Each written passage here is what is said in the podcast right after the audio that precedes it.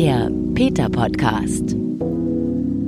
Peter Podcast, zweite Staffel. Ich bin Gesine Kühne, ich sage Hallo und freue mich, dass ihr dabei seid. Es erwarten euch zehn neue Folgen rund ums Vegansein, warum Tierrechte wichtig sind. Wir erfahren außerdem, wie Tiere fühlen und finden heraus, wie aus einer veganen Idee das fertige Produkt im Supermarkt wird. Wir haben uns entschieden, jedem Thema Platz zu geben und veröffentlichen deshalb alle vier Wochen eine neue Folge. Und wir sind übrigens ich, mein Produktionsleiter Jobst Eggert, von Peter und ab und zu bekomme ich Recherchehilfe von meiner Freundin und Tierliebhaberin Vera Christopheit. Außerdem wir, meine tolle GesprächspartnerInnen.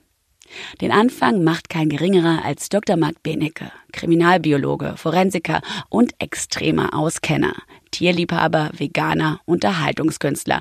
Ich habe Marc im Februar getroffen. Das war schon was, weil ich ihn tatsächlich seit so vielen Jahren aus dem Radio kenne. Was ich mit Marc besprochen habe? Einfach alles, was in einer Stunde so geht.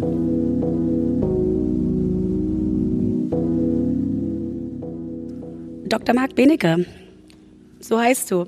Ja, mit hallo. Doktor, mit Doktor davor. Ja, Ich ja. grüße dich. Ähm, für mich bist du ja so der Mann aus dem Radio. Ich bin eine Ah. große Radiohörerin, also aus Berlin und Brandenburg hier groß geworden. Und ich weiß noch, ähm, wie auch Radiokolleginnen dann bei Sputnik zum Beispiel immer sagten, ey, lass mal den Benecke dazu anrufen, der, der hat immer was zu sagen. Das liegt daran, dass du eine ganze Menge Expertise hast. Was kannst du und weißt du denn alles? Ähm, ich kann vor allen Dingen prüfen, ob eine Studie Bullshit ist oder nicht. Am Anfang haben wir bei Radio 1 zum Beispiel oder auch bei anderen Sendern, Fritz, also du hast einige Sender, die in Berlin-Brandenburg äh, bekannt sind, genannt, aber ich mache das auch für andere manchmal.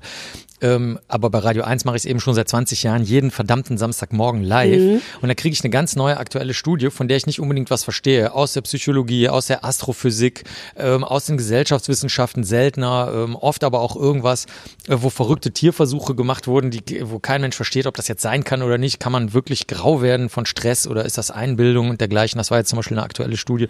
Und dann gehe ich da einfach ganz neutral ran. Also ich werte das nicht. Ich sage jetzt nicht, ich finde das gut oder schlecht, was sie gemacht haben oder ich finde das interessant oder uninteressant. Ist mir total egal. Es geht nur darum, ist das, stimmt das oder nicht? Ist das sauber durchgeführt? Und äh, das ist eigentlich das, was ich jetzt im Laufe der, sagen wir mal, letzten 25 Jahre, wo ich das oft für Radio und Fernsehen mache, ich mache ja in Wirklichkeit meistens was anderes, aber das ist das, was man nach außen sieht, äh, mache, dass ich mir dann die ganzen Daten zusammensuche, äh, prüfe, ob die Daten zum Beispiel gerade wenn es psychologische Studien sind, äh, richtig erhoben wurden oder ob es wieder nur eine Studie unter Studierenden, die unter 25 sind und alle helle Hautfarbe haben, aus dem mittleren Westen der USA sind. Dann so, ja, okay, weiß ich nicht, ob das jetzt so aussagekräftig ist. Ja.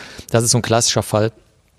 Und ja, das ist so äh, die, das, was ich mir angeeignet habe und wie das Ganze dazu gekommen ist, dass ich halt einfach zu Dingen manchmal was sage. Ja, manchmal. Ma manchmal, also tatsächlich doch in meinem Leben schon sehr oft vorgekommen bist. Ähm, und äh, lustigerweise, ich habe da gestern auch nochmal nachgelesen, also gerade weil du Radio 1 erwähntest, das wurde dann ja auch immer quasi online gestellt, was du zu sagen hattest. Und du hast damit offiziell quasi den ältesten Podcast Deutschlands. Den ältesten Wissens, äh, Wissenschaftspodcast, genau. Das ist jetzt, also man kann man auch schnell Markipod, also Marki mit Y, Mhm. markipod.com, leitet auf die Seite. Genau, der Sender hat das irgendwann umgestellt. Das war sehr gut, weil da gab es eine Umwälzung, dass sehr viele ähm, Jüngere auf einmal das gemacht haben.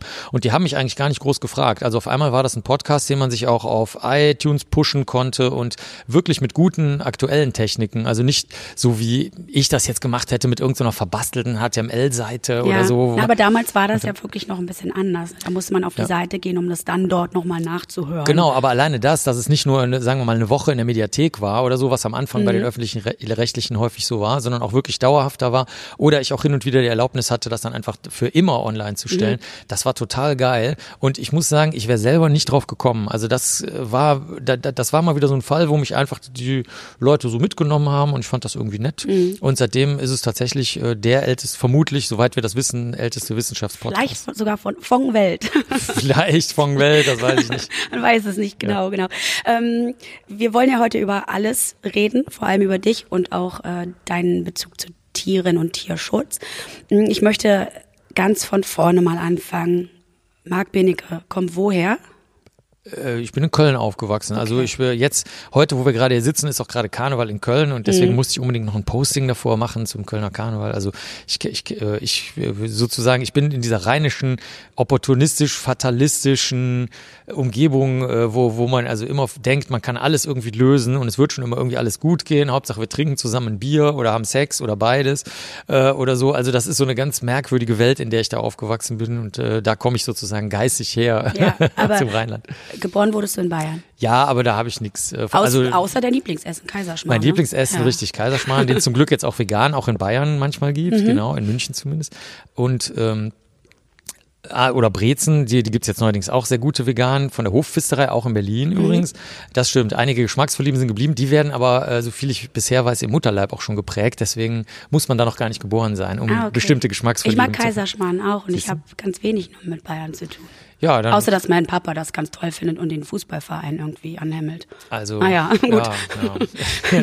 so viel dazu. Ja. Und woher kommt das Interesse an Biologie? Also kann ich mir dich da so klein in der Schule vorstellen und da hat man Biologieunterricht und auf einmal dachte ich so, Moment mal, da will ich aber jetzt mehr wissen. Also in Nordrhein-Westfalen haben die nicht unterschieden zwischen den einzelnen Fächern. Zunächst, da hieß das, ähm, ganz altertümlich wäre das Naturkunde mhm. gewesen, das gab es aber nicht mehr, das hieß dann modern Sachkunde und das waren alle Fächer zusammengemixt. Deswegen wusste ich den Unterschied auch nicht. Also bei uns in der Familie hat niemand studiert oder so. Also im Gegenteil, das wurde eigentlich eher so, hat man, eher, also mein Vater ist Ingenieur, wenn man so will, der hat eine Fachhochschulstudium gemacht, aber diese klassischen universitären Studien, äh, das hat, das, das hatte keiner gemacht und deswegen kannte ich die Unterschiede auch nicht. Für mich war das alles eins. Also der Detektivkasten war für mich dasselbe wie Physikkasten, wie mhm. Chemiekasten. Das war für mich alles eins. Ich habe Fotografie, das war für mich alles dasselbe. Äh, und ähm, mit Dingen arbeiten. Mhm. Und dann in der Schule später fand ich Chemie eigentlich am besten. Aber ähm, als, als Studienfach hat sich Biologie angeboten, weil das die einzigen waren, die so ein kleines Einführungsprogramm hatten mit also mit einer Party. und äh, das war also reiner Zufall. Das machen die Architekten hier in Berlin und die Sportler. Ähm, hattest du Yps? Das Heft? Ja, ja, alles, ich was bin, dazu gehört? Ja, klar. Also ich hatte immer, es hat aber nur für drei Hefte gereicht. Mhm. Immer für das vierte Heft hatte ich nicht genug Taschengeld. Und ähm, die Kioskbesitzerin lebt übrigens noch, wie meine Mutter neulich ermittelt hat. Und äh, da habe ich dann lieber so kleine Veilchenpastillen, das waren so für einen Pfennig so kleine Bonbons gekauft. Ähm, und die hat aber, äh, also die wusste schon, dass ich der Yps-Junge bin sozusagen, ja. der sich das immer holt. Und ähm, als die Yps neulich nochmal neu gelauncht wurde, war ich dann auch richtig groß drin und äh, haben wir, dann haben wir irgendwas zusammen gemacht. Also ja. ich bin wirklich so ein klassischer Yps-Junge für die Leute, die das nicht kennen. Das war so ein, so ein Heft mit Comics und dann zusätzlich war immer noch was zum Basteln dabei, was auch so eine Scheinfunktion hatte. Zum Beispiel ein Windmessgerät, das man aufs Fahrrad schnallen konnte, was natürlich nicht funktioniert hat. Am berühmtesten die Urzeitkrebse, dass man da so kleine ähm, Salinen, also Salzkrebse äh, züchten könnte, kann, die angeblich Jahrtausende oder Jahrzehntausende alt sind. Und ähm, da, aber auch viele andere Sachen, zum Beispiel wo man sich eigentlich überlegen musste, wie das jetzt funktioniert, so, so in so Sonderausgaben war dann irgendwie ein Stempel drin mit einem merkwürdigen Stempelmaterial. Das kriegte man aber nirgendwo als Ersatzteil. Das hat einen ein bisschen dazu gezwungen, wenn man es zum Funktionieren und zum Laufen bringen will, selber mal den Arsch hochzukriegen. Mhm. Das war eigentlich eine ganz gute Sache. Ich glaube, die meisten haben es einfach weggeschmissen, aber ich habe versucht, es ans Laufen zu bringen. Ja, ich finde es ganz schön, dass du meinen Job übernimmst, nämlich das Einordnen. Das hätte ich als nächstes getan, aber da ich heute echt dolle erkältet bin, dachte ich so, ach, ich lasse ihn mal machen. Da muss ich nicht so viel drüber nachdenken. Ja, gut, gut. Sehr schön. ähm, Hattest, hattet ihr Haustiere zu Hause, also außer die Urzeitkrebse aus dem Yps? nee, wir haben auf die, wir hatten eine befreundete Katze von den Nachbarn und äh, die war auch oft bei uns, äh, weil wir auf die aufgepasst haben und so. Und das war auch, die war auch ein ganz normales Familienmitglied, muss ich dazu sagen. Also die, das, die wurde jetzt nicht als Haustier angesehen oder so, sondern die hatte genauso wie alle anderen so ihr Plätzchen. Also mein Bruder hatte sein Bett, ich hatte mein Bett und so weiter, die Eltern natürlich auch. Und jeder hatte so seine Ecke und seinen Platz. Das war, äh, das war im Nachhinein sehr ungewöhnlich, mhm. muss ich sagen. Also da haben meine Eltern die, die eigentlich, also meine Mutter kommt ursprünglich aus vom Dorf, wo die Tiere eigentlich e-, eher in der Zeit als Nutzlebewesen angesehen haben, mit denen man halt machen kann, was man will, mhm. hätte man. Ha haben die aber beide nicht. Das war so eine sehr angenehme Herangehensweise. So sind sie übrigens auch an Menschen rangegangen, andere Menschen. Also jeder hatte so sein Plätzchen und das blieb dann auch unkommentiert. Es war halt so. Jeder hat seine Ecke, basta. Ja, äh, Nutztiere ist ja schon so ein Begriff, der uns quasi von Kindheit an prägt, weil wir so groß geworden sind, dass gewisse Tiere halt Haus und die anderen Nutztiere sind. Ne? Nun hattet ihr diese Katze, die zu Besuch kam. Ich will da auf natürlich etwas hinaus, nämlich die Tierliebe, die in dir groß entfaltet ist. Also wo kommt das her? Also ist das ist das vielleicht auch so ein bisschen aus der Erziehung, weil jeder, ob Mensch oder Tier, einen Platz bei euch hatte? Ja, ich ja. glaube schon. Also das, das wurde halt nicht groß diskutiert. Also wir haben zum Beispiel mal ein Huhn vom Friedhof mitgebracht, das lief da auf dem Friedhof rum, das gehörte da irgendwie nicht hin, so ein Perlhuhn. Und dann äh, hat meine Mutter halt gesagt, ja okay Leute, aber das können wir jetzt nicht in der Wohnung halten. Und mein Bruder und ich wollten das aber. Und dann haben, haben die aber ohne großes Drama gesagt, ja das geht aber nicht, weil das gehört halt nicht in die Wohnung. Das ist halt nicht sein Platz. Ne? Mhm. ne? Egal, ob wir das jetzt mögen oder nicht, das Huhn. Dann hat das noch ein bisschen auf dem Balkon gelebt und dann haben wir es aber auch rausgetragen. Das haben wir dann auch eingesehen. Und ähm, so kommt das, glaube ich, dass, dass ähm, jeder von uns, also wie gesagt auch Menschen, das finde ich wichtig, einfach unkommentiert sein kleines Reich da haben konnte, in das man sich nicht einmischt. Das ist das Besondere. Mhm. So kam das auch, dass ich hier für Peter durch Zufall diesen, diesen Aufkleberspruch, den Peter, Peter 2 oft benutzt, äh, Tiere einfach mal in Ruhe lassen, bei so einem Gespräch hier bei Peter mal äh, einfach erfunden habe, weil mir gar nicht klar war, dass äh, diese Option vielen Menschen gar nicht klar ist. Mhm. Weil viele denken, wie du gerade gesagt hast, es gibt da Nutztiere und Haustiere und die und die Tiere oder lästige Tiere, das ist ja auch noch eine große mhm. Gruppe. Insekten zum Beispiel. Zum Beispiel Insekten oder alles, was krabbelt, sind angeblich ja. lästig oder so. Und das kannte ich nicht, das Konzept. Ne? Also ich dachte einfach nur, lass sie alle in Ruhe und basta, so mhm. wie man halt auch andere Menschen in Ruhe lassen mhm. soll. Und äh, ob das jetzt rein erziehungsbedingt ist, weiß ich nicht. Das ist vielleicht auch ein bisschen so eine Sache der äh, Nüchternheit, also der Sachlichkeit. Also ich verstehe nicht, wie man als auch als sachlicher, vernünftiger, nicht emotional den Tieren zugewandter Mensch, wie man die jetzt äh, so warum man die verwenden sollte, mhm. das leuchtet mir einfach nicht ein. Ja, äh, auf deinen Spruch kommen wir später auch nochmal, weil ich das ganz, ganz spannend finde. Einfach mal in Ruhe lassen. Ne? Aber dann doch nochmal ein bisschen zurück in deine Vergangenheit, weil dieses also es kommt mir so rüber wie so Leben und Leben lassen. Ne? Jeder hat seinen ja, genau. Platz und man hat auch seine eigenen Grenzen, die man für sich aufstellt, die aber trotzdem ja was Liebevolles haben, nämlich für einen selbst sagen, das ist meine Grenzen und da kümmere ich mich um mich und ich sage euch, die ihr die vielleicht ähm, einschmeißt, bitte nicht. Ne? So, ich lasse eure Grenzen noch auch in Ruhe. Das gilt ja dann auch für Tiere essen. Wann bist du denn dahinter gekommen, dass eventuell der, weiß ich nicht, der Bräuler, schönes Ostwort, ja, also das Brathähnchen auf dem Tisch, na, doch mal lustig über den Hof gewackelt ist und dabei gegackert hat? Also die also ich wusste das noch, wir waren mal zu Besuch bei meinen Urgroßeltern oder so mal in Bayern, da weiß ich das noch. Da, war, da waren zum Beispiel die Hühner, auf die du gerade ansprichst. Äh, die liefen da auch rum und so, aber die, die waren nicht besonders freundlich irgendwie oder so. Deswegen, das war schon jedem klar. Aber meine Mutter hatte schon immer die, äh, die Geschichte erzählt, die sehr viele Leute aus der Generation kennen, dass sie irgendein Lieblingstier hatte, sagen wir mal ein Kaninchen oder irgend sowas, was dann irgendwann gegessen wurde. Die, das, das kennen viele Leute aus der Elterngeneration. Und seitdem dann eben dieses bestimmte Tier nicht gegessen haben, aber die haben halt den Sprung nicht geschafft. Mhm. Und bei mir war das ein bisschen so ähnlich. Ich habe mit Tintenfischen gearbeitet und ähm, im Studium auf so einer Insel und das waren halt halt auch unsere Gleichwertigen gegenüber. Das wurde da auch nicht an, das war übrigens auch interessant, das wurde auch gar nicht thematisiert. Also äh, der Psychologieprofessor, der vorher mit Affen gearbeitet hat, der hat vorher Affen ins Weltraum geschickt in den 1960er Jahren äh, war der in diesem Programm drin, Professor Angermeier. Und ähm, der hat sich dann auf diese Insel zurückgezogen. Der hatte noch seine Professur an der Uni Köln, aber hatte da irgendwie keinen Bock auf die Studenten oder ich weiß nicht was. Und der hat auch viele, der war, der war auch ein Märchenerzähler. Also der hatte von eigentlich von den Tieren gar keine Ahnung, also von der Psychologie schon, mhm. aber von der Zoologie nicht. Er hat immer erzählt, ja, die, die Tintenfische, die, die Achtarmigen, die fangen dann Krabben und stecken die unter ihren Mantel, weil der das Wort Mantel falsch verstanden hat. Also zoologisch ist der Mantel nicht wie ein Mantel den Menschen tragen, sondern das ist nur eine ein bestimmter Teil der Hautoberfläche. Mhm. Und ähm, der hat die so, ich will jetzt nicht sagen anthropomorphisiert, aber der Was hat. Was heißt das bitte? Ja, der hat die, der hat die jetzt nicht so, der hat jetzt nicht so getan, als ob es Menschen wären. Okay, ja. Und das fanden wir gut. Also ja. wir haben dann ganz viele Tests gemacht, zum Beispiel auch mit Schnecken und haben dann durch Zufall festgestellt, dass sie eine bestimmte Neigungswinkel des Lichtes erkennen können und sich dadurch orientieren, was man den Schnecken damals überhaupt nicht zugetraut hat. Mhm. Oder ähm, ich habe dann später mit Blutegeln und so weiter gearbeitet, weil ich wirbellose Tiere eben gut finde. Und das, das kam aus dieser, was du vorhin auch so beschrieben hast, aus dieser Idee raus.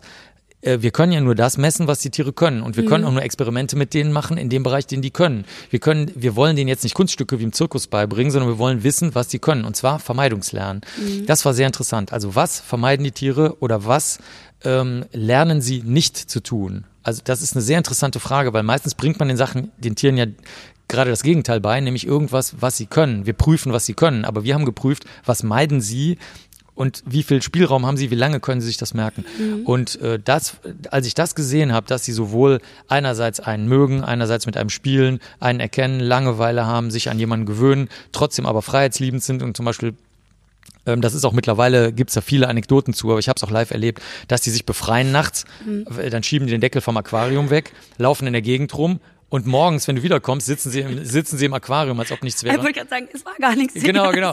Nur, nur komisch, der Deckel ist noch offen, weil die natürlich nicht raffen, dass man das an dem Deckel merkt.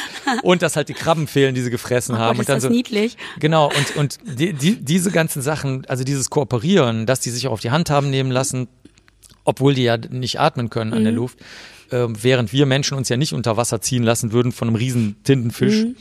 Ähm, dieses Vertra ja, Vertrauen ist das richtige Wort. Das fand ich einfach super eindrucksvoll. Ne? Ich hatte da, also Würstchen und sowas habe ich noch nie gegessen, also mein ganzes Leben noch nicht.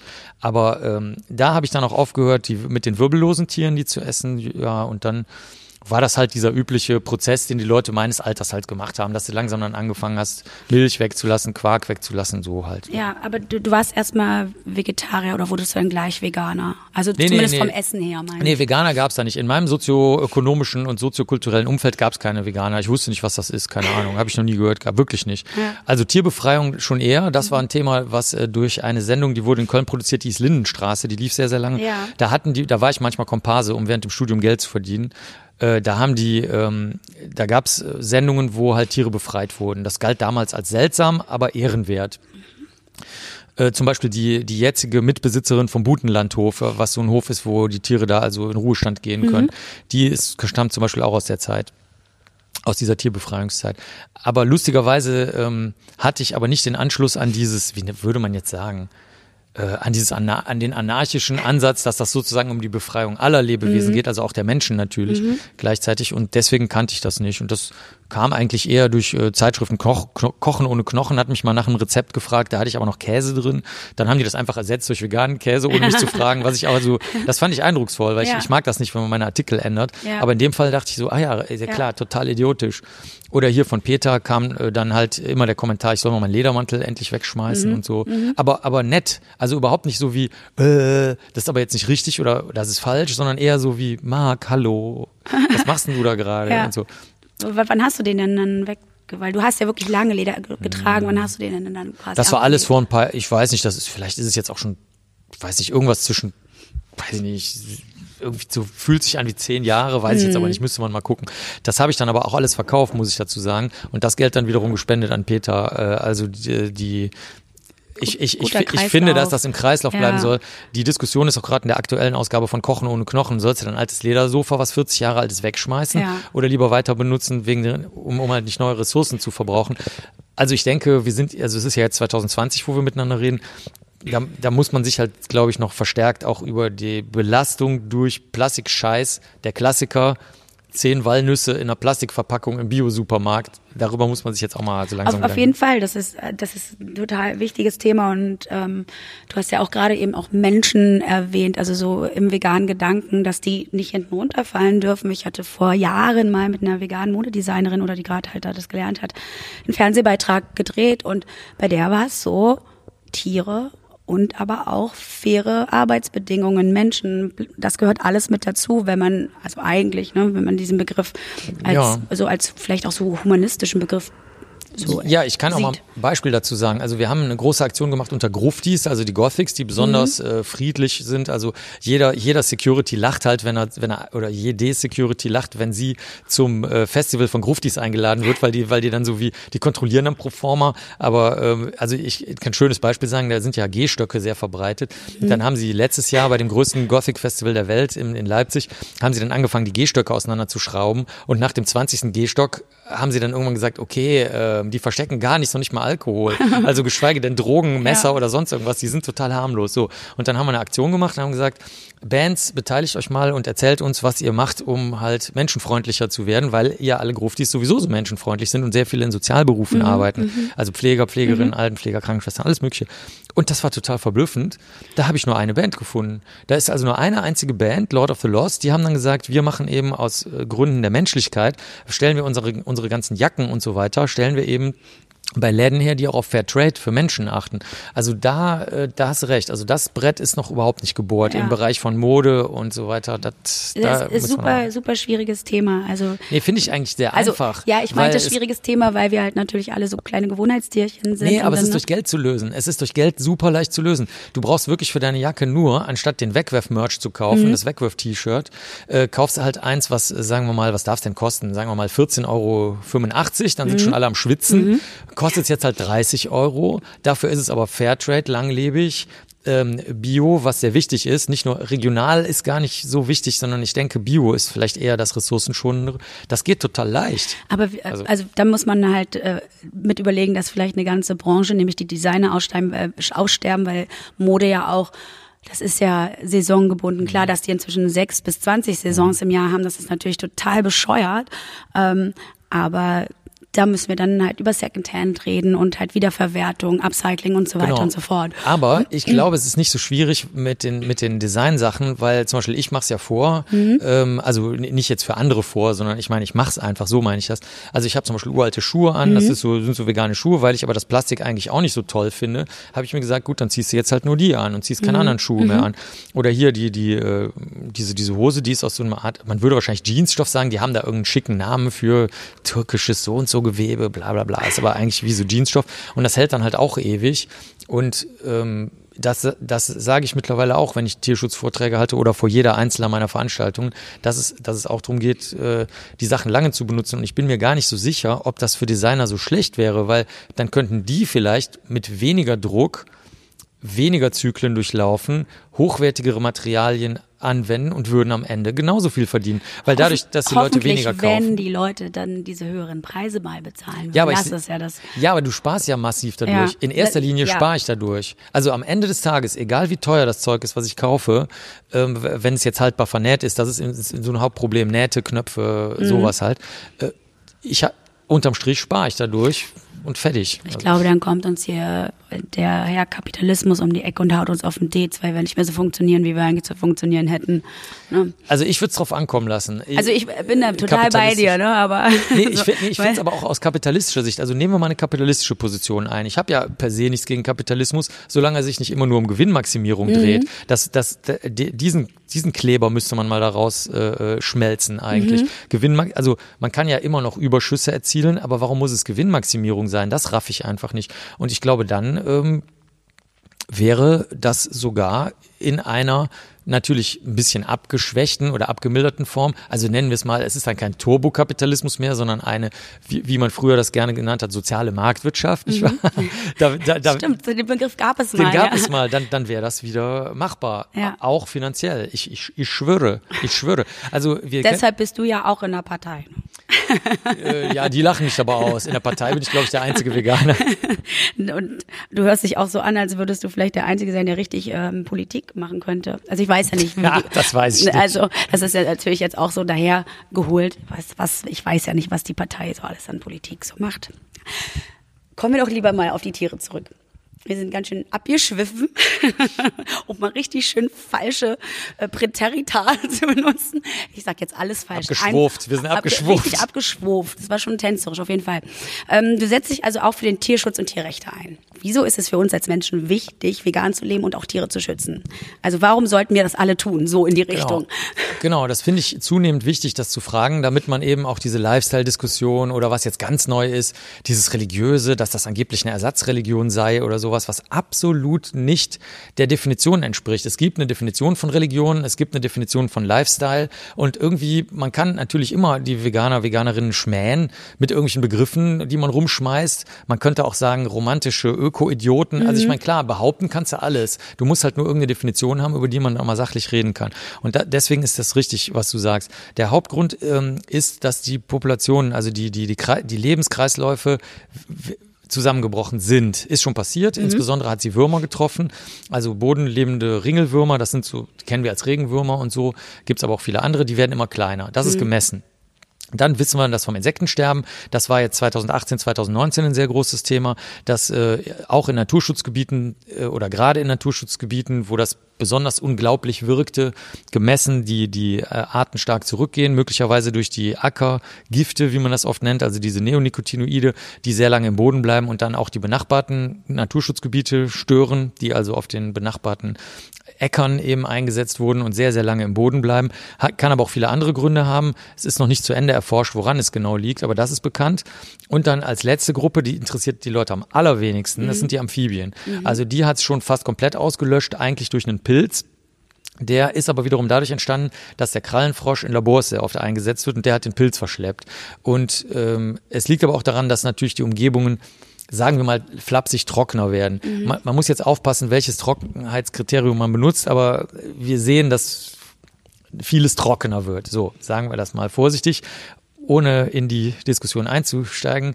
Jedenfalls sterben die Tiere und das sehen wir. Und das, was die meisten, die nicht Biologen oder Biologinnen im klassischen Sinne sind, die also mit sehr vielen Tieren arbeiten, zum Beispiel bei mir verwesende Leichen, wo ganz, ganz viele verschiedene Tiergruppen sind, wissen, ist, dass wenn Lebenskreisläufe zusammenbrechen, dann hat man sogenannte Todeszonen, mhm. bekannt aus der Ostsee, wo man komplett tote Streifen hat, äh, bekannt aber eben jetzt neuerdings auch aus äh, natürlichen Umgebungen, wo man auf einmal auf Wiesen oder Ack Ackerrändern viel zu wenige Wildpflanzen und Insekten und so weiter hat, äh, die da eigentlich hingehören, also selbst auf einer, in einer relativ kleinen Umgebung. Das ist das Problem, wenn das zusammenbricht, um es jetzt mal kurz zu machen, haben wir nichts mehr zu essen. Ja. Das war's. Hat das, was du jetzt gerade erwähnt hast, auch direkt mit der ähm, Massentierhaltung zu tun? Ja, das sowieso. Also Massentierhaltung führt ja dazu, dass die Lebensmittel so scheinbar so preiswert werden. Das stimmt ja gar nicht. Also sie sind in dem Moment wirkt es so, als ob man für weniger Geld mehr Menge an Produkt kaufen kann. Aber ähm, erstens sieht man ja schon, dass alle anderen Länder uns sich auslachen über Deutschland. Also ich will mal zwei Beispiele nennen. Aus Frankreich kennt das jeder, ne, dass, dass das Essen da hochwertiger ist oder aus der Schweiz. Aber selbst die Österreicher und Österreicherinnen lachen sich tot über uns. Ne, die sagen immer, hö, hö, die Piefkes, Geiz macht geil. Also das ist, das ist mittlerweile, macht das schon die Runde in mhm. Österreich. Mhm. Das äh, Deutsche, weil sie der Meinung sind, wenn wir das jetzt ganz effizient machen und ganz viele Tiere, ähm, ganz viele Kalorien und ganz viel Geld da rausholen und ganz viel Fett und ganz viel Energie mhm. und auch noch die Federn und alles mögliche weiterverwerten, dann können wir da also einen riesen Reibach mitmachen. Und ähm, natürlich wird durch Massentierhaltung die Idee befördert, dass wir uns davon ernähren können. Dass wir uns durch die, diese Ausbeutung der Tiere problemlos mit Kalorien, Fett und allem anderen versorgen können und dann ist mir scheißegal. Der Rest ist mir scheißegal. Gut, die Welt hat dann weniger Vögel und weniger Insekten, die gehen mir aber sowieso auf den Wecker. Hier mhm. in Berlin kennt man das. Mhm. Nachtigallen zum Beispiel, äh, die Nachtigallen machen hier so einen Krach und dann so, oh, sorry, dann müssen wir nicht nur den Club schließen, sondern auch die Nachtigallen alle verdrängen, was sowieso passiert. Spatzen findest du kaum noch, weil die Leute anstatt einfach mal eine, so, so einen kleinen Bewuchs an der Mauer hochwachsen zu lassen, wo sofort die Spatzen in Berlin reingehen oder auch in Köln und vielen anderen Großstädten, gibt's nicht mehr, ja. weil die zu viel Krach machen ja. und so weiter. Also das hängt direkt, absolut unmittelbar direkt miteinander zusammen. Ökonomisch, psychologisch, städtebaulich und in jeder anderen Hinsicht auch. Es ist Größenwahn, kurz ja. gesagt. Massentierhaltung ist menschlicher Größenwahn. Dass wir glauben, dass die Tiere in Anführungsstrichen uns ernähren könnten, obwohl das in Wirklichkeit nur so ist, wie als ob du einen Wald abbrennst. Dann hast du kurz Feuer oder Wärme oder irgendwas oder irgendeine Fläche, wo du ein Haus bauen kannst, dann ist aber leider der Wald weg. Mhm. Idiot. Mhm. Ich meine, was ist daran nicht zu verstehen? Mhm. Nun gibt es ja Menschen, die sagen, okay, Massentierhaltung ist schlecht, ja. Das haben die dann auch schon verstanden. Was können wir machen? Was können wir machen? Essen wir doch einfach Insekten, weil da sind ja so viele so, schöne ja. Nährstoffe drin. Ja, genau. Also alle, alle Massenkulturen haben dasselbe Problem. Das ist auch erprobt. Ich war am Anfang auch sehr viel äh, da drin, noch bevor das modern wurde, die Idee, Insekten zu essen, mhm. also Insektenburger, also Burger ne? und so weiter. ja, ich, meine Frau und ich sagen immer gerne Burger, weil das, das geilere Wort ist. Ich gut. Insektenburger. ich finde das sehr gut. Und ähm, Deswegen ähm, bringt das gar nichts. Also ich, ich war da, das wurde unter ganz großer Geheimhaltung gemacht, weil es darum, man dachte, damit kann man sehr, sehr hohe Wirtschafts, äh, mhm. wirtschaftliche äh, Ziele durchsetzen, also Gewinnmaximierungsziele und endet genau mit demselben Problem. Du brauchst Landfläche, riesige Mengen, du brauchst Wasser, riesige Mengen, auch bei Aquakultur ähm, und du brauchst Antibiotika. Mhm. Das ist exakt dasselbe wie bei der Herstellung von Hühnern oder bei der Herstellung von Rindern oder sonst irgendwas. Also Insekten äh, Essen bringt nichts, außer dass du ein bisschen weniger Energie verbrauchst. Aber du, du bist schon längst in dieser roten Zone, die dazu führt, dass die Erde halt mittlerweile jetzt schon im Juni, glaube ich, dieses Jahr oder im Juli, äh, dass die Ressourcen der Erde verbraucht sind, um einen wirksamen Stoffkreislauf ja. noch einmal zu haben. Also mit Insekten, das nützt überhaupt nichts. Kommen wir wieder zu dem Spruch, den du Anfang schon sagtest, Tiere einfach mal in Ruhe lassen. Das heißt, wir lassen sie einfach so leben. Dann kommen aber wahrscheinlich Menschen um die Ecke und sagen, ja, der Mensch hat aber schon immer Tiere gegessen und das gehört ja auch zum Kreislauf dazu, dass dann, weiß ich nicht, das Wild gekillt, das Wild gekillt wird im ja. Wald. so. Und ähm, dann der Jäger was zu essen hat fürs ganze Jahr. Ja, gut, da würde ich im Einzelfall jetzt nicht drum streiten. Also mhm. wenn jetzt einer irgendwie kleinteilig zum Beispiel da auf seiner Parzelle meint, er müsste jetzt vom Wilderschießen leben, ist das ja eine persönliche, private Einstellung. Mhm ich meine, das ist wie bei Religion oder so. Ich meine, was willst du da groß diskutieren? Zum Beispiel jetzt seit ungefähr zwei, drei Jahren stehen ja in Hamburg ähm, und Köln und überall stehen ja die Zeugen Jehovas und Zeuginnen Jehovas stehen ja mhm. überall an jeder Ecke. Mit denen diskutiere ich auch nicht mehr. Ich habe, als ich, als ich jünger war, habe ich mit denen ganz normal geredet und dann haben die irgendwann zu mir gesagt, die, die führen ja so Listen, mit wem sie geredet ja. haben. Und dann haben sie mal gesagt, ja, also wir haben das jetzt besprochen intern und ähm, das ist so, ähm, also da ist ein neues Team dann auch gekommen. Ja. Und dann haben die gesagt, ja, sie müssen das glauben. Es geht nicht, es geht nicht darum, ob das stimmt oder nicht es geht darum, ob sie es glauben oder nicht. Habe ich gesagt, ja, dann haben wir jetzt unsere Zeit verschwendet. Also wenn, dann, dann, dann, wir haben immer nur über Inhalte geredet ja, die ganze ja. Zeit und und ob das ob das wörtlich irgendwo in der Bibel steht oder ob das ganz anders äh, in Wirklichkeit im aramäischen Text steht. Und jetzt sagen sie, ich soll es glauben oder nicht glauben. Dann ist jetzt leider unser Gespräch zu Ende. Und so ist das auch mit dem, der jetzt aus Glaubensgründen sagt, ich hatte solche Diskussionen noch früher. Da gibt es auch noch ein Video von Behaart, mhm. aber fair. Das ist schon ganz alt, über mhm. zehn Jahre, glaube ich da haben die dann auch gesagt, genau wie du das sagst, auch so mit lateinischen Sprüchen, ja, Fleisch essen ist gut, weil es gut ist und weil wir es jetzt auf Lateinisch gesagt haben. So, das ist äh, gut, weil es gut ist, genau. Ja, und weil es der Lateiner eben ah. irgendwie, so, ich so, ich verstehe sie nicht. Und da würde ich nicht, da würde ich nicht gegen angehen. Okay. Also wenn jemand eine religiöse Einstellung hat, mhm. die nicht auf Tatsachen beruht, lasse ich die dem, ist mir egal. Wie, wie ist denn das? Wie begegnen dir denn so FleischesserInnen? Denn du bist ja, du bist ja irgendwie so eine du bist ja eine kleine Berühmtheit in diesem Land, sagen wir mal. Doch, doch dich kennt, dich kennt man und Frau. Und ich, ich weiß noch, bei mir um die Ecke wohnten mal zwei Frauen, die hatten Kaffee und die waren so wahnsinnige Faninnen von dir. Das war total niedlich. Das war, weiter also, so, weiter so wirklich, Faninnen. Das war wirklich richtig niedlich. Ähm, und deswegen, also viele Leute, die sich auch, weiß ich nicht, viel Radio angeschaltet haben oder auch belesen, die sind schon mal über deinen Namen gestolpert. Ja, deshalb kleine Berühmtheit. Kann ich mir vorstellen, dass du dann eventuell, weil du halt so eine gewisse Öffentlichkeit genießt, eventuell eher angefeindet wirst von Fleischer, Fleischer, Fle FleischerInnen und FleischesserInnen? Kann ich nicht sagen. Also nee? ich meine, ich lese ja die Kommentare in sozialen Netzwerken nicht. Dass, mhm. Also wenn überhaupt liest sie meine Frau und macht dann, moderiert das halt. Mhm. Ähm, kann ich nicht sagen. Ich habe eher den Eindruck, dass die Leute, die äh, merken, dass das kein mm, auf der auf der Sachebene, weil ich ja immer nur die Studien zeige. Also ich, ich lasse mich ja gar nicht auf die religiöse, mhm. nennen wir das jetzt mal Einstellung ein, sondern ich sage immer nur, guck mal, hier ist eine Studie. Also ich kann ein aktuelles Beispiel sagen, das waren keine richtigen Anfeindungen, sondern das war eher so wie, da hat so eine Werbeagentur jemanden vorgeschickt, das ist angeblich ein 19-jähriger Junge, der für Zirkustiere ist. Mhm. Ne, der ist natürlich kein 19-jähriger Junge, sondern mhm. das ist mhm. irgendwer in der Werbeagentur, der da mhm. sitzt. Und dann ähm, haben die das aber recht intelligent kommuniziert und mhm. so. Und dann habe ich halt gesagt, dann hat er am Ende gesagt, es gibt keine Studien, dass Zirkustiere leiden. Dann habe ich gesagt, okay, dann hier ist die Studie. Auch eine neue, ich suche auch immer nur neue Studien raus, mhm. muss ich dazu sagen, also keine alten. Ähm, und dann war halt Ende. Und so ist das auch so. Also ich ich jetzt bin ich bisher noch nicht angefeindet worden oder ich habe es nicht mitbekommen, sagen wir mal so, ich bin bestimmt angefeindet worden, ja. ich habe es nicht mitbekommen. Nur es ist dann so, dadurch, dass ich ruhig und freundlich damit umgehe, ist es kein Problem. Ich kann auch hier zum Beispiel sagen, vorgestern hat mir einer aus dem Publikum geschrieben, aus einer Region in Köln, also äh, in Deutschland, Mecklenburg-Vorpommern, wo, wo halt auch noch das irgendwie diese Idee nicht so verbreitet ist. Und dann hat er gesagt, ja, sie haben gesagt, durch veganes Essen könnte man ganz besonders viel CO2 und, und Wald und Landfläche und Wasser sparen. Und so, schicken Sie mir mal Studien. Dann habe ich das sofort gemacht und mhm. dann war sofort gut. Ja, danke, schönen Tag noch. Jetzt, es kann jetzt. Äh, ja. das kann jetzt, ja, das kann aber auch mal einen guten Effekt mhm. haben. Also ich, ich glaube, ich bin, ich bewege mich, glaube ich, eher in einer anderen Umgebung, nämlich in der, dass ich immer nur höre durch meinen komischen Nerdfilter, mhm. oh, der jemand, derjenige möchte Informationen. Also egal wie geifernd und hasserfüllt mich jemand angeht, ich sage mir dann immer, ach ja, okay, ich verstehe, derjenige macht jetzt eine Stellungnahme, die ja sachlich nicht richtig ist.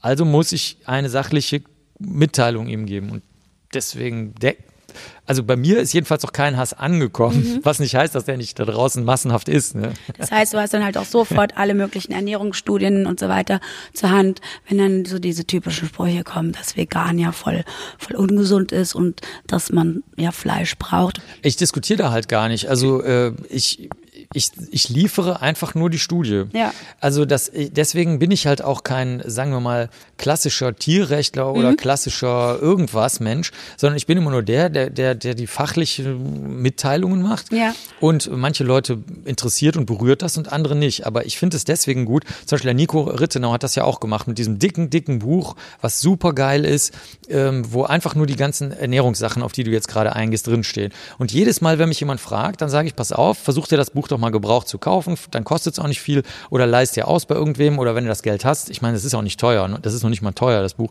dann kaufst du halt schnell und dann kannst du jede einzelne Frage, die jetzt auch weiterhin aufkommt, kannst du da drin nachschlagen. Ja. Das Thema ist abschließend bearbeitet vom Nico. Mhm. Freundlich, ruhig, verständlich mit allen Quellenangaben. Mehr geht nicht als in diesem Buch. Mhm. Ne, da brauchst du nicht lange rumsurfen, da brauchst du auch nicht googeln, weil man dann ja nicht genau weiß, ob die Seiten jetzt vertrauenswürdig ja. sind oder nicht. Äh, für manche Leute, die das nicht gut einschätzen können. Also, ich weiß nicht, ich bin da, glaube ich, irgendwie durch diesen Faktenfilter äh, bin ich, bin ich davor geschützt, mich da verwickeln zu lassen. Weißt du, das Hauptproblem ist, dass dich jemand verwickelt. Also du wirst verwickelt in ein Gespräch, in das du überhaupt gar nicht verwickelt werden möchtest, weil du mit dem gefühlsmäßigen Anteil, mit dem sozialen, weltanschaulichen Anteil, mit der Angst, das ist vielleicht das Wichtigste bei jüngeren Leuten, die jetzt Kinder haben, dass sie Angst haben, was falsch zu machen. Ich möchte damit nichts zu tun haben mit Angst, Hass, Wut, Gier, Neid, Unvernunft, Rumgelaber, Weltanschauung, Politik. Ich habe damit nichts mhm. zu tun. Ich möchte über die Tatsachen reden und wenn es keine Studie gibt, dann möchte ich es unterstützen, dass eine Studie gemacht wird. Mache ich auch in anderen Bereichen. Wir haben eine große Studie über Autismus, habe ich äh, stark unterstützt, eine große Studie über Leute, die denken, dass sie Vampire Tiere sind, also alles Mögliche, wo mhm. einfach die Daten nicht da sind, dann unterstütze ich das. Und so mache ich das auch mit Ernährungssachen, wenn es geht. Im Zuge des Spruches, äh, Tiere einfach mal in Ruhe lassen, ist mir was eingefallen. Ich komme da jetzt immer wieder darauf zurück, weil wir doch tatsächlich immer schön abschweifen. Ähm, ich kann mich tatsächlich daran erinnern, dass meine Oma schon ganz, ganz früh zu mir gesagt hat, weil die hatte nämlich einen kleinen schwarzen Schau-Schau und ähm, ich habe mit dem echt viel kuscheln wollen. Der war aber ein bisschen bissig tatsächlich. Also ich habe so ein paar Mal so Schnapp, Schnapp abbekommen und hatte deshalb lange auch Angst vor Hunden. Die sagte, ärgere Tiere nie zum Scherz, denn sie spüren wie du den Schmerz. Mhm. Und jetzt folge ich zum Beispiel bei Instagram so lustigen Seiten wie Doggos Doing Things oder Cats Doing Things, weil ich ja Tiervideos immer so wahnsinnig toll finde. Jeder, ja, jeder, also, und das, das, ist halt einfach wirklich balsam für die Seele. Ne? Morgens zehn Koalas angucken ja. und schon bin ich glücklich. Genau. Ähm, und da zucke ich dann tatsächlich aber ganz oft zusammen, wenn der Halter gefühlt irgendwie übergriffig wird. Also zum Beispiel habe ich letztens eins gesehen, da wurde der Katze irgendwie so ein Anzug angezogen, der war definitiv mhm. zu eng und die ist dann so mhm. umgekippt. Und das erste war natürlich so, ach lustig, wie die umkippt, aber dann so, nee, mhm. spürt man denn tatsächlich wirklich, wenn es zu viel ist fürs Tier, gibt es da irgendwelche Anzeichen, auf die ich achten kann? Wenn ich mal selbst mhm. auch eine kleine niedliche Katze als ja, Haustier habe, das hängt sehr stark von der ähm, von der Tierrasse ab. Also ich ähm, ich schreibe gerade so ein äh, Büchlein, sehr sehr stark illustriert. Also da legen wir viel Wert auf auf sehr viele tolle Grafiken. Also nicht jetzt äh, Sachgrafiken, sondern schöne Bilder einfach. Und ähm, da habe ich mir das mal angeguckt mit äh, Hühnerzucht, äh, Hundezucht, äh, auch Kreuzungen ähm, und äh, die diese Leute die, Taubenzucht und diese Leute, die da die Züchter und Züchterinnen waren, die haben schon sehr viel Ahnung davon, wie auch man nennt das äh, offenbar in diesen Zuchtlinien der, der Charakter des Tieres mhm. ist. Und der ist tatsächlich halt eben stark auch erblich bedingt. Und deswegen ist das halt so eine Sache. Ich meine, wenn du jetzt einen Hund verzärtelst und der Hund ist jetzt aber aus einer Zuchtlinie, die sich halt äh, stark verzärteln lässt, sozusagen, äh, ist, muss man, müsste man halt natürlich eigentlich fordern, dass man, dass man diese Zuchtlinie vielleicht für nicht besonders natürlich hält aber wer will sich da schon im charakterlichen Bereich einmischen? Viel interessanter finde ich zum Beispiel diese Rücksichtungen von Möpsen, dass man da halt sagt, okay, jetzt reicht's, dass die alle diese flachen Schnauzen haben und immer so röcheln und keuchen und dann halt auch Lungenerkrankungen kriegen. Da gibt's ja jetzt die Rückzüchtungen, dass man mhm. da, das nennt sich dann Retro-Mops oder sowas, ne? oder Rückzüchtungsmops. Sowas finde ich dann ähm, gut, aber ich persönlich würde mich vorwiegend jetzt auf den gesundheitlichen Zustand ähm, einlassen, weil die restliche Diskussion ist zu, wie soll ich sagen, die ist, die ist dann auch äh, auf eine Art übergriffig, mhm. weil nehmen wir mal an, du hast eine Katze aus dem Tierheim, die sich nicht vor die Tür traut, weil Ja. die sehr schlechte Erfahrungen macht. Oder eine Katze, die Angst vor Stöcken hat, weil sie immer verdroschen wurde. Oder der Papagei, der sein Leben lang ähm, angekettet war und, und jetzt Verhaltensauffälligkeiten hat. Das sieht man heute nicht mehr so oft. Das war aber früher extrem verbreitet. Bis vor ungefähr 15 Jahren hat man das sehr, sehr oft gesehen, dass sie dann so äh, diese Schaukelbewegungen gemacht haben oder immer an der Stange hoch und runter geklettert sind, Federn sich ausgerissen haben, etc. Ähm, was willst du jetzt mit den Tieren machen? Also nehmen wir mal an, ab wann willst, bist du denen gegenüber übergriffig? Da wirst du automatisch eine Schutzperson. Das Einzige, was du denen noch bieten kannst, ist eine halbwegs geschützte Umgebung, weil die werden ihre panische Angst oder ihre starke Verhaltensstörung nur begrenzt loswerden. Bei Kühen zum Beispiel wissen wir, dass das ganz anders ist. Ne? Da gibt's ja zahlreiche äh, Videos von der Befreiung, wenn die das erste Mal auf die Weide können oder wenn die, äh, wenn die das erste Mal äh, Sonnenlicht sehen. Die freuen sich halt in der Regel, auch wenn die sehr, sehr lange im Stall waren und das nicht kennen. Deswegen würde ich da, würde ich sehr, sehr vorsichtig sein. Also mit der Übergriffigkeit. Ich, ich würde die Tiere einfach komplett in Ruhe lassen. Das Ja. wäre, aber, aber ich will jetzt auch keinen so ein, so ein, ich will jetzt nicht so Forderungen stellen, die sowieso total sinnlos und unrealistisch sind, weil Menschen halt gerne mit Tieren zusammenleben zu Hause. Ich würde mal sagen, das geht mich nichts an. Also wenn es nach mir geht, lasst die Tiere in Frieden. Aber wenn ihr euch entscheidet, mit einem Haustier oder mit einem anderen Tier zusammenzuleben, dann überlegt euch halt, wie du das vorhin am Anfang auch gesagt hast, welche Grenzen zeigen die einem auf und, und fertig.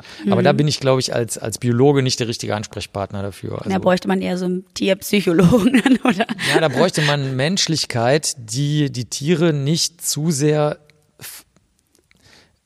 ähm, in einen Bereich zieht, dass sie dann wieder zu Nutztieren werden. Also, dass ich das Haustier zu einem Nutztier mache und aber denke, ich wäre ein liebevoller, einfühlsamer Mensch.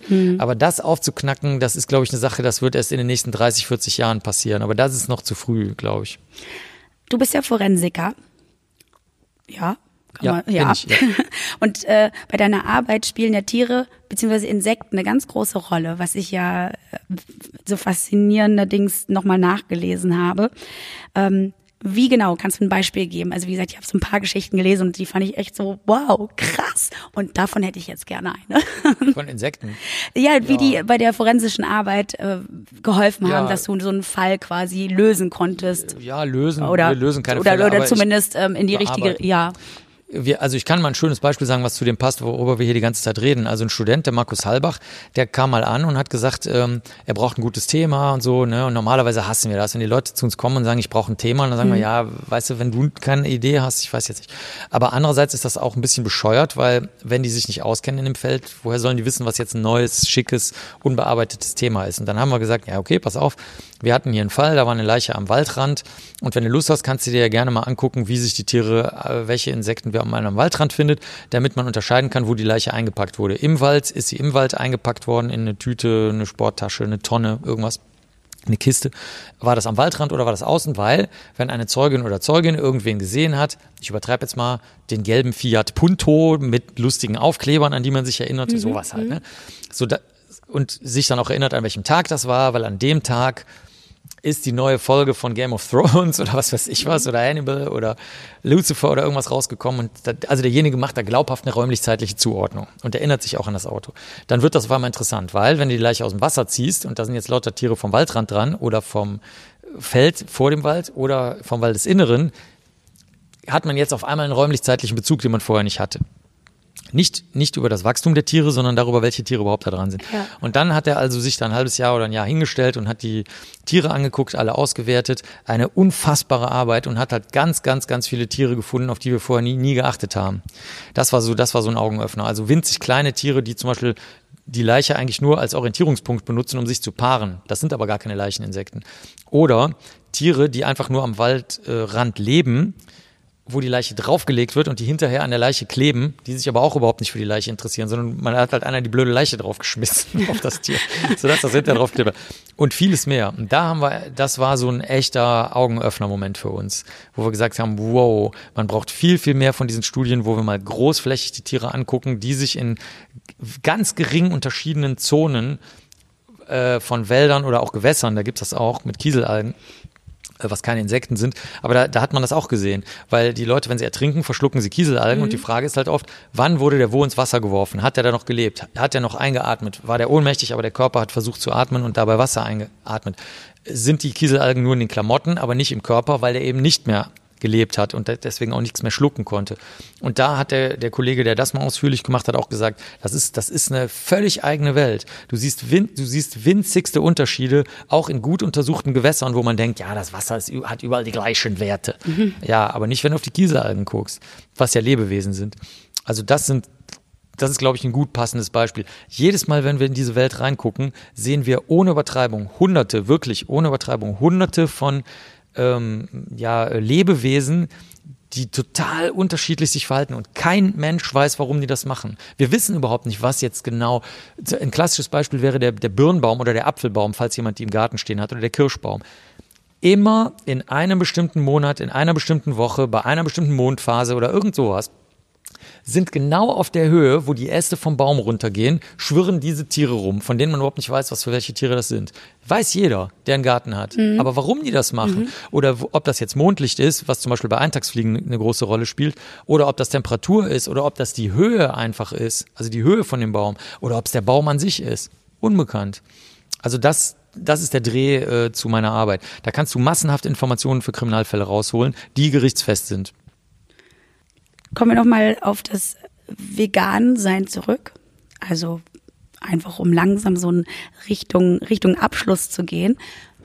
Hm, was, also was gibst du Menschen gerne mit, also außer Studien? Oder, oder vielleicht sind es doch nur die Studien, die sich sträuben, vegan zu sein. Ist das, ist das vielleicht auch so, naja, hier sind so und so viele äh, Tiere schon ausgestorben, hier gibt es Todeszonen und so weiter. So. Oder also gibt es so, so, so ein paar Sachen, wo, die du dann doch rausholst? Ja, äh, also ja, sagen wir mal so, ähm, also mir ist völlig egal, ob sich jemand sträubt oder nicht. Ich frage frag überhaupt nicht. ja. Sondern falls jemand aufs Thema kommt und falls jemand eine Frage hat, die kein weltanschaulicher Kommentar ist, also zum Beispiel, wie gesagt, was ich vorhin schon erwähnte, das Neueste ist ja jetzt, das ist alles nur eine Religion, mhm. bla bla bla. Das ist ja, das, diese Aussage ist ja nur eine Abwehrmaßnahme. Weil wie gesagt, was soll das heißen, das ist eine Religion? Wie definierst du Religion? Und sagen wir mal, selbst wenn es eine wäre, was genau willst du denn damit sagen jetzt? Ne? Also ich verstehe ich verstehe nicht, was die Aussage soll. Das, das ist mir zu, zu äh, verwaschen. Aber wenn die Leute gar nichts fragen, weil ich einfach eine Vorlesung halte und nichts fragen können, weil ich gerade angefangen habe zu reden, dann sage ich einfach, okay, passen Sie auf, es gibt eine Lösung, wie Sie heute sofort ähm, sehr viel, je nachdem, welches Bildungsniveau das ist, ne, meistens sage ich drei Viertel des CO2s und des Wassers und des Landes, des Waldes und so weiter einsparen können. Das ist, indem sie keine Tierprodukte verwenden. Das Wort vegan verwende ich überhaupt nicht und ähm, ich rede auch nicht über Essen. Ich sage einfach keine Tierprodukte, basta. So, wenn, wenn das jetzt eine etwas gebildetere Umgebung ist, im Sinne von äh, akademischer Bildung meine ich jetzt, also das, hat jetzt nichts mit der Intelligenz zu tun. Die Leute sind alle gleich intelligent, meiner Erfahrung nach. Nur manche haben halt einen Zugang zu irgendwelcher höheren Bildung mal gehabt. Dann kannst du auch ein paar Zahlen nennen. Zum Beispiel äh, ist jetzt die Studie aus Oxford, die jetzt vor, weiß ich nicht, ein, zwei Jahren rausgekommen ist, also von der Oxford University. Jeder, der keine Tierprodukte verwendet, spart zwei Tonnen CO2 und das entspricht neun Businessflügen Flügen auf, auf einer Kurzstrecke in Europa oder so. Das würde ich aber normalerweise niemals machen, weil dann fängt schon wieder die Rechnerei an. Mhm. So, das sind so die einzigen Sachen. Dann habe ich einen langen Vortrag, den mache ich in Naturkundemuseen weltweit. Also der wird gerne von Naturkundemuseen angefragt, habe ich schon gemacht in ähm, Bern, da hieß das Thema Weltuntergang. Da haben sie gesagt, ja, Marc, da bist du der Richtige. manchmal heißt es aber auch ganz anders, einfach nur äh, Artenvielfaltswoche oder irgendwas, was halt Naturkundemuseen gerne machen. Da zeige ich einfach die ganzen Daten. Also da zeige ich ein Bild nach dem anderen, sage ich, passen Sie auf, das sind das, so, solche Diagramme sind super leicht zu verstehen. Wenn Sie keinen Bock haben, schalten Sie die Pausenmelodie im Kopf ein, aber jetzt sind Sie schon mal hier, die nächste Stunde werden Sie schon überstehen. Und dann zeige ich einfach zum Beispiel am liebsten das mit den Elefanten, dass, dass es höchstwahrscheinlich bald keine Elefanten mehr gibt, obwohl die sich mega leicht vermehren. Wenn du Elefanten in Ruhe lässt, hast du sofort eine Elefantenplage, wenn du so willst, ja. Die vermehren sich wie bekloppt. Ja. Und ähm, dass selbst die aussterben, also das muss man sich mal vorstellen. Ähm, das mache ich dann da und dann zeige ich das alles so. Oder wenn es ums Essen geht und die Leute einfach eine Frage haben, also gibt es einen Ersatz für dies und das, dann sage ich immer, frag meine Frau, weil die gerne rumexperimentiert. Die experimentiert mit diesem Cashew-Käse rum oder mit, ähm, die, die mag zum Beispiel Eierspeisen sehr gerne und dann kauft die dieses ekelhafte Schwefelsalz. Da haben wir auch ein Video. Da zeigen wir halt, wie sie, wie sie Rührei macht und ich das halt total ekelig finde und meine Frau es total geil findet. Also wir machen auch Gags darüber ja. die ganze Zeit. Aber ansonsten das, das würde ich mal sagen, das passiert in 5% der Zeit. 95% der Zeit sage ich überhaupt nichts. Okay. Ich bin zum Beispiel jetzt, wo wir hier sitzen, bin ich bei einer großen Veranstaltung, die heißt Eat Berlin. Mhm. Das ist eine Feinschmeckerveranstaltung mit teuren Weinen, sehr teurem Essen und so weiter. Und aus irgendeinem Grunde haben die mich da als Feigenblatt, als veganes Feigenblatt. Und da sage ich überhaupt nichts. Nur die Leute sehen, dass ich nicht dasselbe esse wie die. Das ja. sehen die Leute ja. alle da, die da, keine Ahnung, super viel Kohle bezahlt ja. haben. Und Ende. Und wenn die dann einen Kommentar dazu machen, sagen sie so, weißt du, so eigentlich, bla bla bla, oder ich würde, ich könnte, ich wollte, sage ich überhaupt nichts dazu. Wenn die Leute mir schon mit Würde, konnte, wollte ankommen, ist mir egal. Dann sage ja. ich so, ja, schönen Abend noch, Prost. Ich finde es ganz schön, dass du von alleine so jetzt auf dieses Essen gekommen bist, einmal durch die Veranstaltung und äh, durch äh, durch deine Frau und das äh, das geile Schwefelsalz. I love it. Ähm, ich wollte dich nämlich, ich wollte dich nämlich tatsächlich zum Schluss und das ist wirklich die aller allerletzte Frage. Wollte ich dich gerne fragen, will ich gerne wissen, was was isst du denn so am liebsten? Was isst du denn am meisten in der Woche? Was gibt es denn so bei dir? Also wenn wir selber kochen, meine Frau und ich, wir sind ja sehr viel unterwegs und dann können wir meistens, weil wir in, im Hostel oder so sind, da ist leider, äh, da kannst du vielleicht unten in die Hostelküche manchmal gehen, aber das ist meistens auch, wir kommen ja erst um so meistens erst um ein Uhr nachts nach Hause oder so, dann haben wir auch keinen Bock mehr. Ähm, also wenn wir selber kochen, ist es äh, zum Glück haben wir dieselbe Vorliebe, schlichte Dinge. Tomaten, mhm. Gurken, Kartoffeln, Ende. Mhm. Das war's. Oder Nudeln. Kartoffeln sind auch geil. Ende, ja. ja. Kartoffeln, das ist übrigens auch noch eine, eine geheime Vielfalt, die auch gar nicht im veganen Umfeld so oft auftaucht, weil das irgendwie, irgendwie komisch wirkt. Aber ähm, das ist besonders in England sehr verbreitet. Äh, da da gibt's äh, diese, die, gar nicht diese seltenen Sorten, die gibt's ja auch in Deutschland. Die kann man im Internet ja bestellen, die mit verschiedenen Farben mhm. und crazy mhm. Kartoffelzeug und so zum selber anpflanzen auch und so äh, oder halt die Kartoffeltüte. Aber man kann, man könnte das auch ähm, im, weil wir vorhin von Kapitalismus geredet mhm. haben, das könnte es auch kapitalistisch sehr leicht machen. In England gibt's äh, vom Staat Kartoffelberaterinnen oder gab es zumindest. Also mhm. ich weiß nicht, ob sie jetzt noch gibt, aber als ich das letzte Mal da war, gab's sie noch. Und die fahren auf die Bauernhöfe und sagen, ja, nehmen Sie doch die und die Kartoffeln, die haben die und die Eigenschaften. Nicht nur jetzt, dass die hier in der Ecke besonders gut wachsen. Die hatten ja mal ein Riesenproblem mit Kartoffeln, wo es eine mhm. Hungersnot gab in, im United Kingdom, im heutigen. Deswegen sind die da sehr empfindlich, die Leute. Und ähm, gleichzeitig aber auch zur Vermarktung. Das, das äh, könnte man machen, mache ich aber auch nicht. Mhm. Ich, wir nehmen einfach die, meine Frau mag halt nur die fest oder mehlig kochenden irgendwas, weiß der Teufel. Und dann nehmen wir die, die halt bio-regional sind und ah. Ende, welches halt mhm. halt gerade sind. Ach so, und Möhren. Das war's. Okay. Und dann, wenn ihr draußen seid, dann holt ihr euch ein. Also ich promote gerne Sachen, die ich lustig finde. Also zum Beispiel beim Curry 36 gibt's jetzt vegane Currywurst, was eine Wahnsinnsempörungswelle hervorgerufen hat. Ja. Und dann machen wir einfach aus Scheiße, posten wir jedes Mal, posten wir die vegane Currywurst und machen ein Mini-Video davon. Es gibt übrigens noch, also in der Nähe von Curry 36 gibt's, finde ich, eine bessere vegane Currywurst. Die ist in der Bergmannstraße. Ja klar, aber am Hauptbahnhof. So, nee, aber am Hauptbahnhof. Okay. Die haben am, ah, Hauptbahnhof nee, also quasi im Hauptbahnhof, das ist dann, das ist ah. besonders interessant für die die Leute, die halt dann umsteigen und die immer eine Ausrede Verste haben. Ne? verstehe, äh, verstehe. Gibt ja nichts am Hauptbahnhof, ja. außer beim Rossmann die Pasten und so. Mhm. Ne? Und da habe ich aber auch keinen Bock, immer die Pasten zu essen, bla bla bla. Und dann so, nimm doch eine vegane Currywurst.